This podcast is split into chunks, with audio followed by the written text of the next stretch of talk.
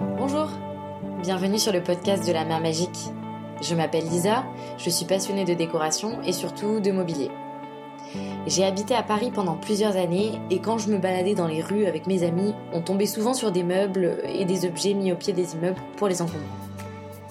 Certaines fois c'était génial, on pouvait en récupérer, mais parfois et souvent, ils n'étaient plus employables. Alors je m'interrogeais pourquoi? Il n'existe pas de solution? Mais en me renseignant, j'ai vu qu'il y avait énormément de personnes qui œuvraient pour donner une seconde vie à nos meubles. J'ai créé ce podcast pour aller à leur rencontre. Dans chaque épisode, vous découvrirez un professionnel qui nous parlera de son parcours et de son quotidien dans une discussion authentique. Dans la mesure du possible, je ne coupe pas les enregistrements, donc vous participez à la discussion dans son intégralité.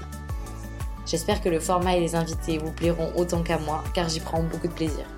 Aujourd'hui, je vous propose de participer à ma conversation avec Gaëlle. Gaëlle, alias La Rénovette Relook des meubles. Elle est basée dans le Quercy, euh, dans le sud de la France.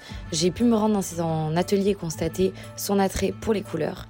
Je trouve que c'est hyper sympa. Et puis, euh, elle a euh, une ligne conductrice qui est assez similaire à celle que je mène avec Tréto, puisque son but, c'est d'être accessible. On a échangé en deux temps, donc je vous propose d'écouter la première partie. Bonjour Gaëlle. Bonjour. Euh, merci de bah, d'être avec moi sur le podcast. Euh, je suis trop contente de pouvoir euh, échanger avec toi, surtout dans cette petite ville Montcuq que je connais bien, du Lot. pour la petite histoire, moi je, viens souvent avec mes parents pour faire le marché parce que je, suis un peu du coin, ma grand-mère habite dans le coin. Donc c'est trop bien de pouvoir être là en physique. Euh, en général, je commence le podcast en demandant à mon invité de se présenter. Donc, si tu peux te présenter euh, pour les gens qui ne te connaissent pas. Ok, alors euh, moi, du coup, c'est Gaëlle. je suis aujourd'hui rénovatrice de meubles, on va dire. Ça fait un an là que j'ai démarré. Et comme tu l'as dit, j'ai ma boutique à Montcuq. mon atelier aussi qui est juste à côté de la boutique.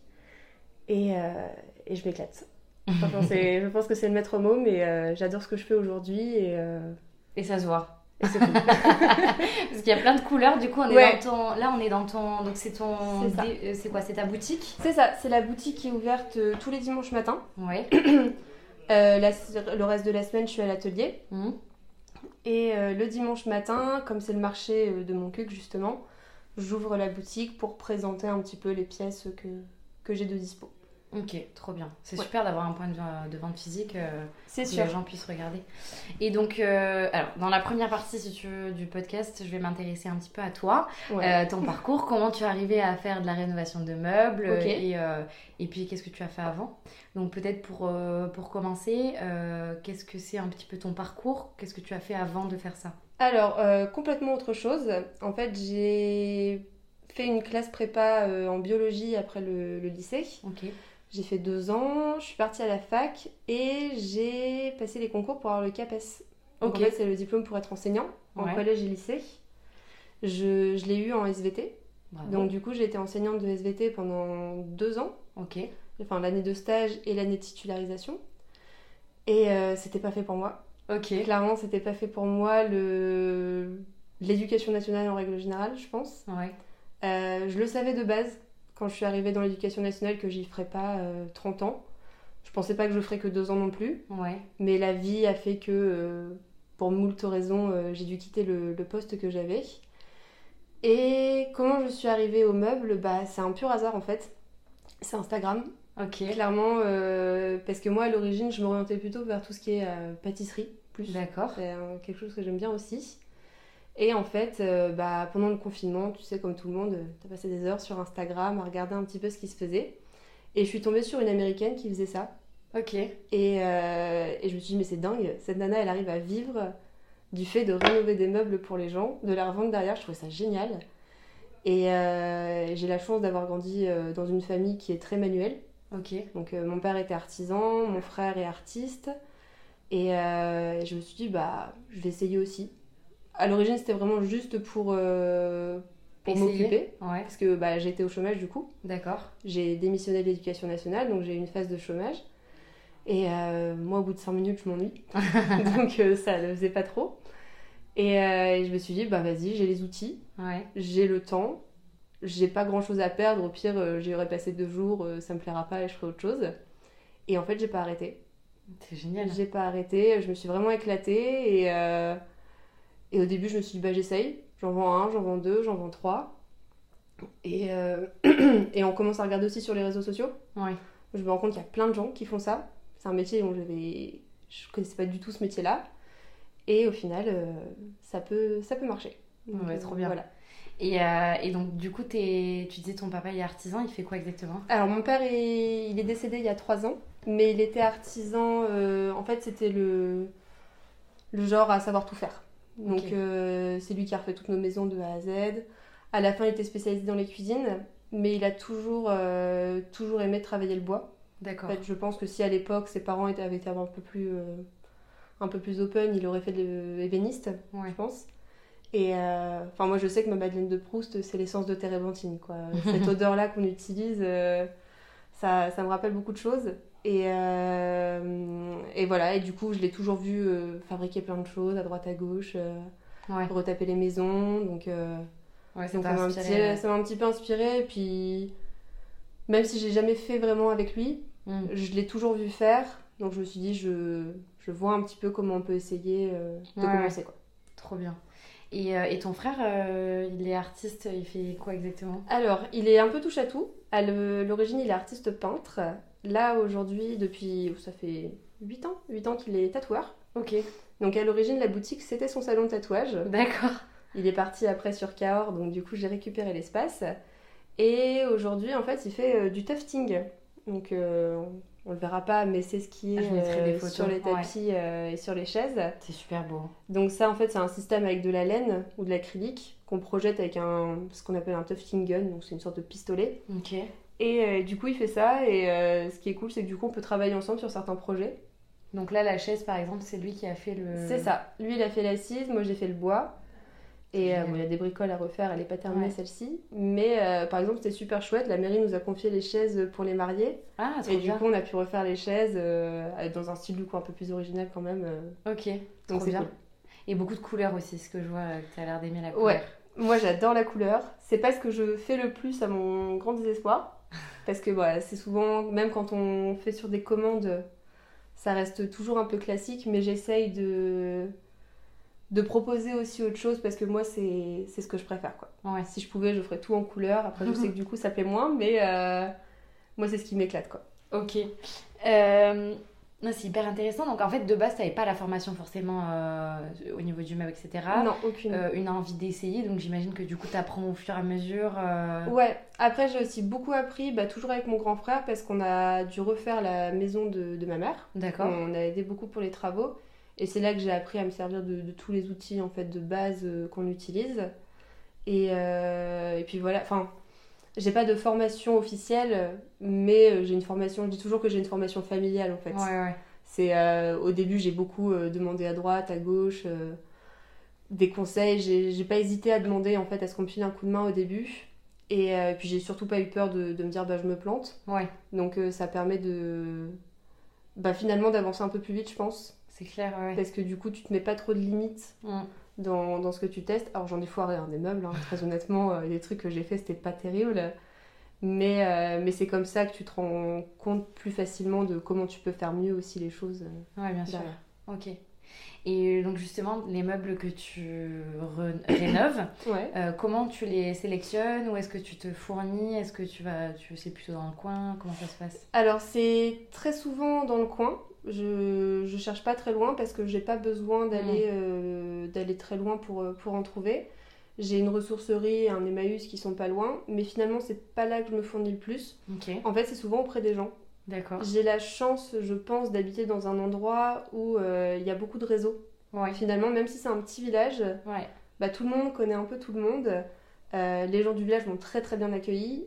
Et du coup, j'ai j'ai cette chance d'être dans un petit réseau où bah, dès que quelqu'un connaît quelqu'un qui, qui a ce truc-là, qui traîne dans le garage ou qui, qui veut vendre son meuble, on pense très souvent à moi. Donc euh, j'avoue que Les gens te contactent directement. C'est ça. c'est génial. En fait, les meufs viennent, viennent plutôt à l'atelier plutôt que moi je vais les chercher. Et puis c'est vrai que bah, le coin c'est quand même des vieilles maisons en pierre, etc. Avec du beau, des beaux meubles euh, en bois euh, d'origine, donc tu as matière à... On a, on a la chance parfois d'avoir des, des, maisons qui se vident justement quand il y a des déménagements, tout ça, et on peut trouver des petites pépites qui font plaisir. Et après, finalement, en fait, comme je travaille beaucoup sur commande, j'ai pas tant besoin que ça de chercher des meubles. D'accord.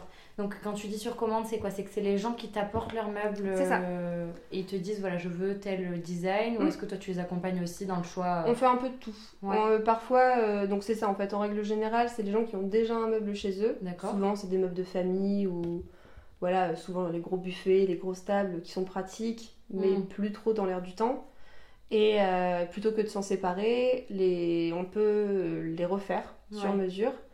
Et là, l'avantage, c'est que vraiment, je, je, me plie à ce que veut le client. Mm. C'est-à-dire que si la personne veut euh, telle couleur, avec telle tapisserie, avec telle poignée, etc., moi j'applique, il n'y a pas de souci. Et après, parfois, j'accompagne les gens aussi qui savent pas trop ce qu'ils veulent, ce qui pourrait aller chez eux. Après, moi, je suis pas décoratrice d'intérieur. C'est pas, euh, c'est pas là-dedans que je, que je travaille le plus. Mais euh, je me permets d'accompagner les gens euh, quand ils le demandent. Puis ça se voit, tu as quand même un style, euh, tu... enfin en tout cas avec ta sensibilité, tu peux faire euh, bah, des choses, enfin tu peux te positionner en fait.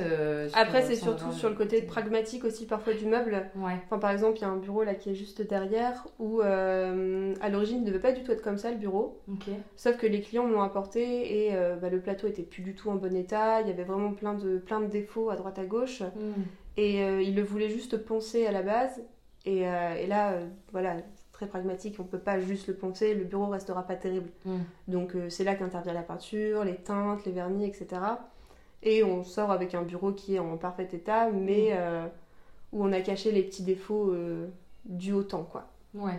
Oui, c'est ça, parce qu'en fait, entre, le, entre ce que tu apportes, ce que t'apporte le client, ce qu'il veut, et puis finalement, après toi, dans, la, dans le dans le, travail, en fait, mhm. tu peux découvrir aussi des, des, des, bah, des, mauvaises surprises. Oui, c'est ça. tu enlèves un vernis, etc. Et puis ça, finalement, t'en, retrouves souvent.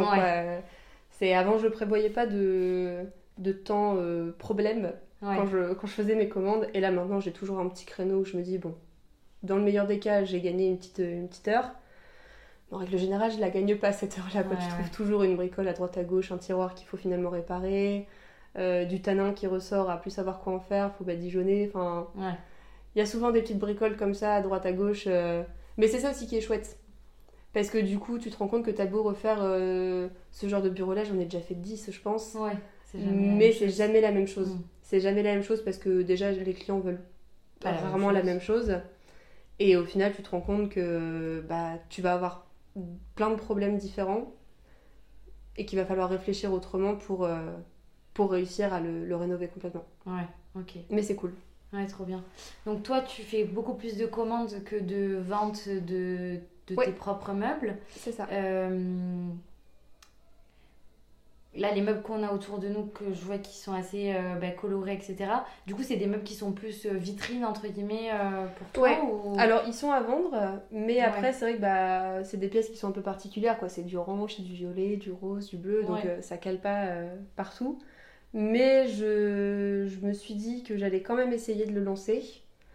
Parce que je veux montrer aux gens aussi qu'on peut faire tout mm. et n'importe quoi avec ces meubles et qu'on n'est pas obligé de faire euh, bois noir, euh, blanc, beige, etc.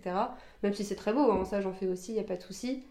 Mais euh, si je m'écoute, voilà, moi je suis plus avec ces couleurs, petite déco de peinture, tout ça. Puis c'est quand même hyper original. Enfin, moi, euh, je, c'est vrai que je suis pas mal du coup de, mhm. de personnes qui font de la rénovation de meubles. Et euh, c'est.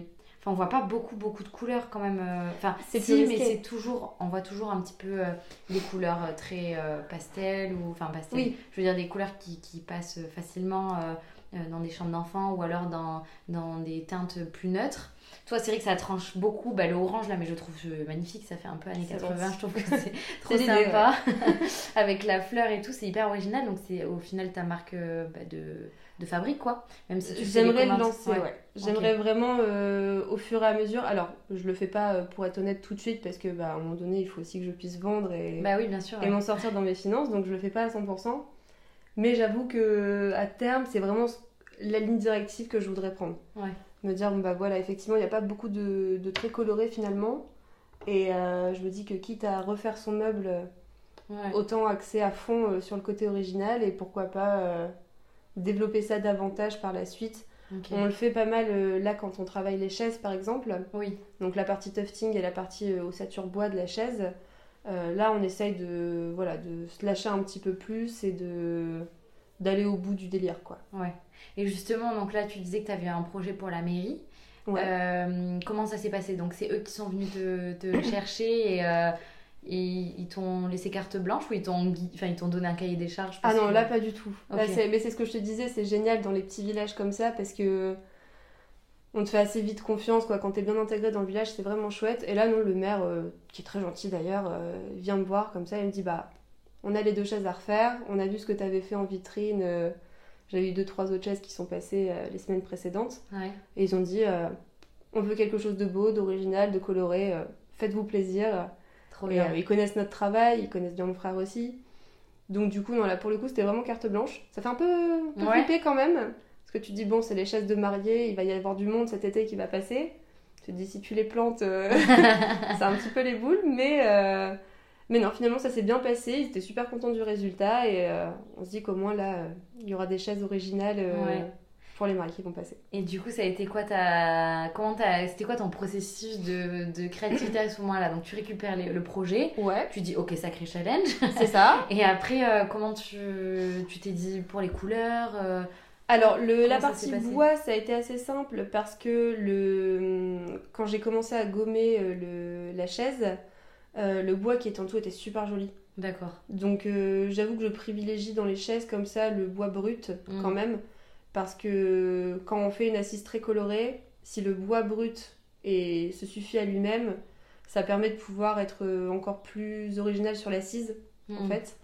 Donc on a laissé le, le bois gommé et ciré tout simplement.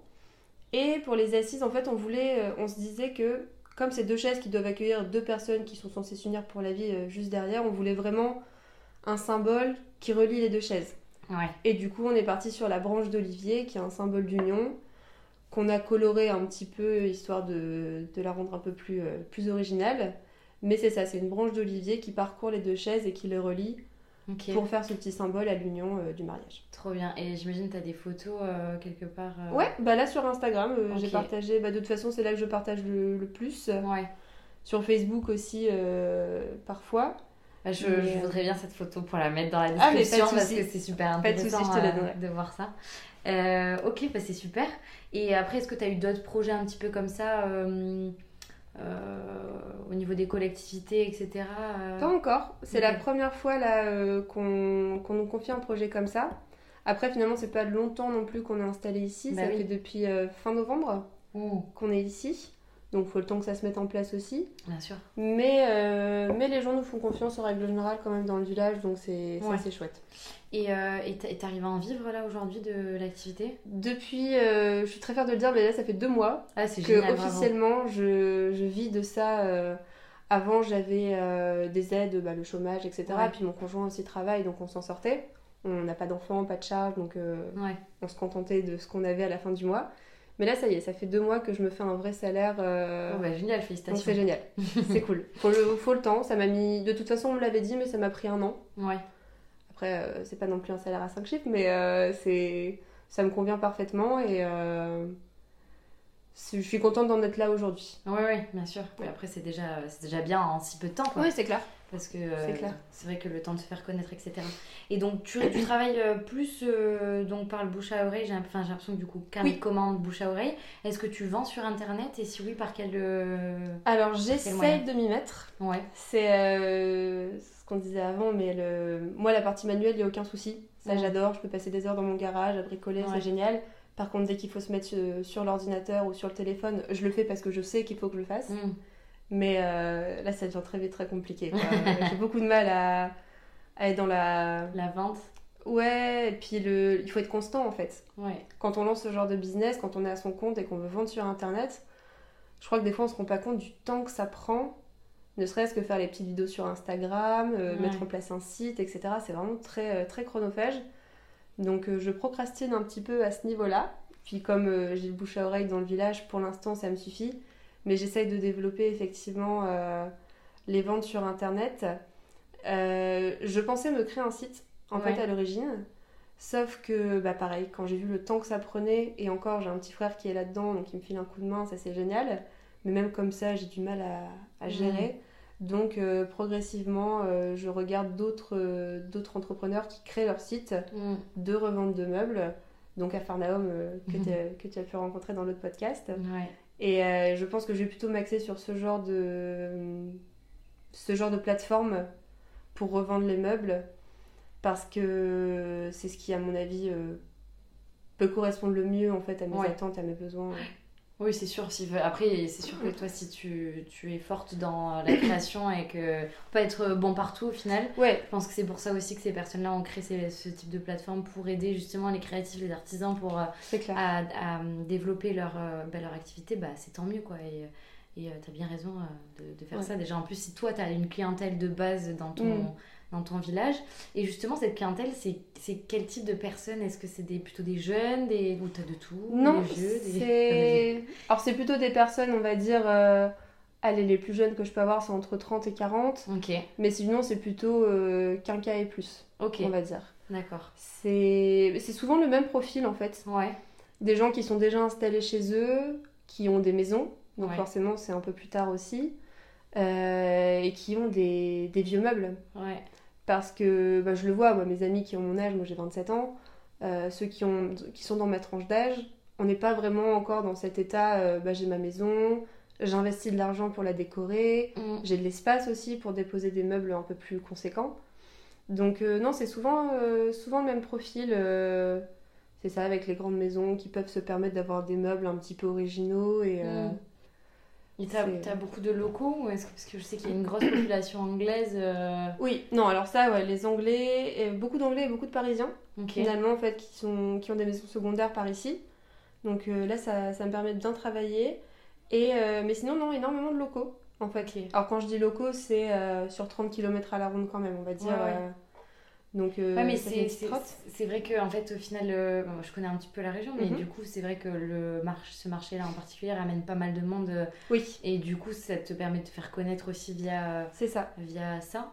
Et puis là, on le voit, le, les beaux jours reviennent, donc il y a beaucoup de résidences secondaires qui se remplissent, là, ça y est.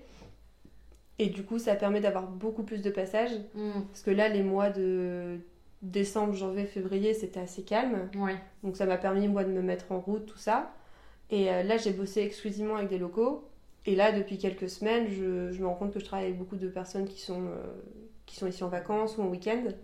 L'avantage, c'est qu'aujourd'hui, bah, on parlait des différentes plateformes. Il y a aussi beaucoup de plateformes de... qui permettent la livraison. Oui. Donc ça, c'est génial, ça se développe de plus en plus.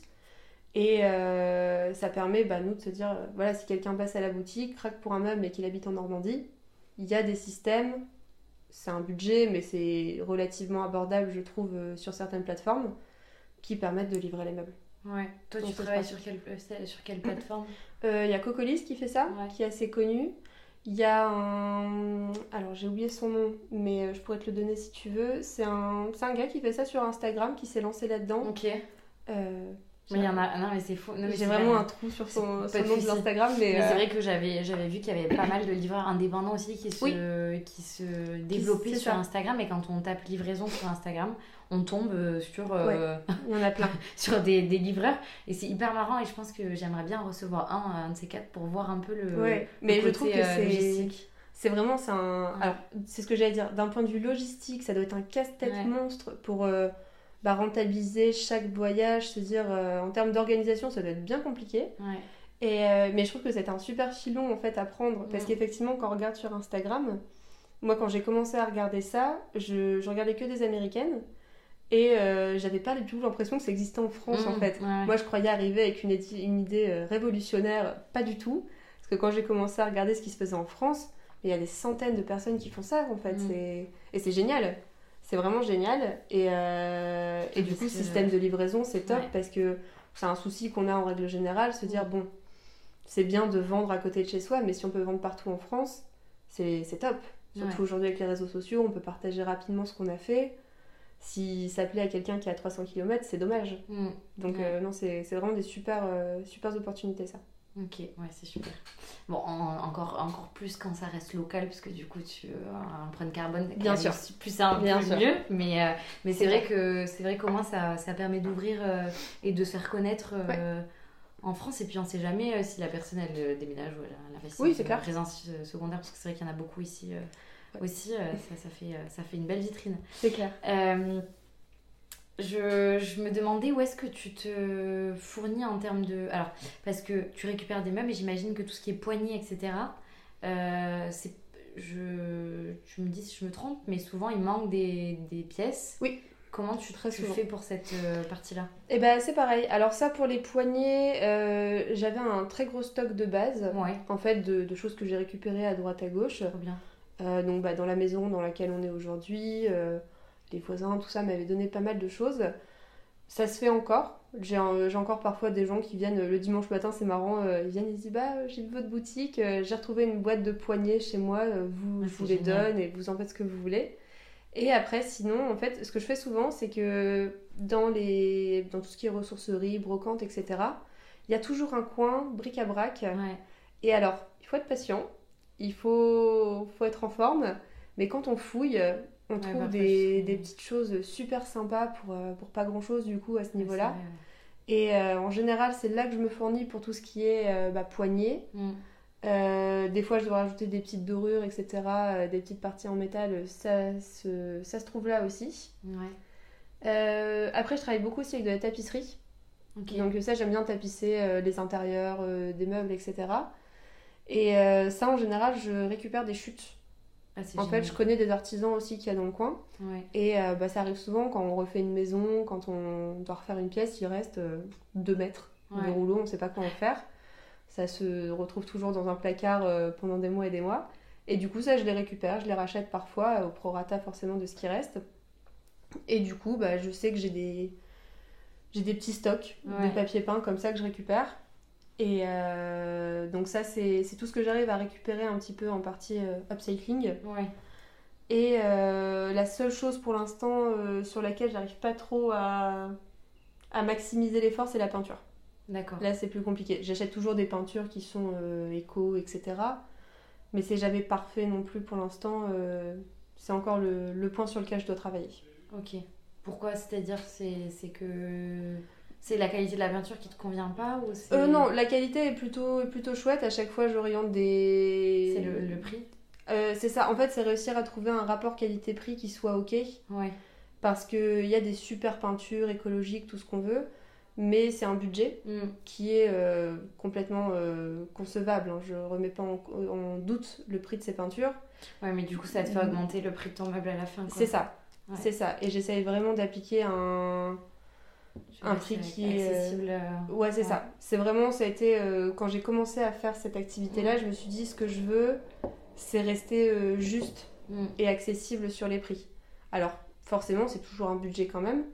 Oui, mais, c'est des on- qui sont de bonne qualité. Et en C'est fait, ça. euh, moi je trouve que, bah, tu vois, par exemple, j'étais en train de regarder là le prix de la co- enfin, de Ouais. la qui est derrière. Euh, 360 euros, ça se voit qu'il y a eu un travail, il y a eu de la peinture, etc. Et elle C'est est ça. bien finie. Enfin, Et tout l'intérieur, Voilà. bah, je te disais pareil, il est Ah ouais. tapissé en fait. bah, j'irai l'ouvrir après pour voir. Euh, mais, euh, mais tu vois, mais hier, moi j'étais dans une recy- recyclerie. Mhm. euh, justement pour, euh, bah, pour aller regarder des meubles et tout. Et euh, je suis tombée sur un peu euh, le même style de, de meubles bruts. Ouais. Et euh, elle était vendue plus de 300 euros. Ah ouais. Elle était peut-être un peu plus haute. Peut-être un peu plus haute. Mais il n'y avait pas eu un travail euh, Ouais. dessus. Donc euh, moi je trouve ça hyper raisonnable. Et puis même quand tu regardes dans des, dans des, comment, dans des magasins euh, type Ikea, But, etc. Ouais. Une commode comme ça. euh, Ça, c'est ça vite, monte vite. voilà. Et Ça toi, il y a une vite. histoire, il y a eu un travail, etc. Donc c'est, je trouve ça aussi bah, génial de pouvoir rester. Bah ça, j'essaye vraiment ouais. d'être transparente en fait sur les prix. mm, J'ai pas de, j'ai aucun souci là-dessus et euh, je le dis toujours, le prix du meuble va dépendre de comment je l'ai récupéré aussi. mm. Par exemple, la table qui est là, on me l'a donnée. C'est un voisin qui me l'a donnée. Ah, génial. Et Génial. euh, je me suis dit, bah si on me la donne, j'applique un tarif qui me permet de rentabiliser ce que j'ai fait dessus. Ouais, Mais je me fais pas de marge sur le meuble en soi en fait. ok. J'ai- J'essaye vraiment d'appliquer euh, on me l'a donné, je redonne le meuble et je fais payer le Mhm. travail qu'il y a eu dessus en fait, c'est tout. Donc c'est pour ça que certains objets sont relativement peu chers par rapport à d'autres, Ouais. parce que ça dépend toujours de combien j'ai dû investir dedans à l'origine pour, euh, pour l'avoir en fait. Merci d'avoir écouté cet épisode jusqu'à la fin. Si vous êtes encore là, j'imagine qu'il vous a plu. Alors n'hésitez pas à me le faire savoir et à encourager le podcast en laissant 5 étoiles euh, en avis et ou un commentaire. Euh, je me ferai un plaisir de vous lire et de vous répondre. Autrement, vous pouvez aussi me contacter sur Instagram lamamagique-du-bas podcast, sur LinkedIn avec le même nom ou sur Facebook. Et pareil, je, serai hyper contente de pouvoir répondre à vos questions. À bientôt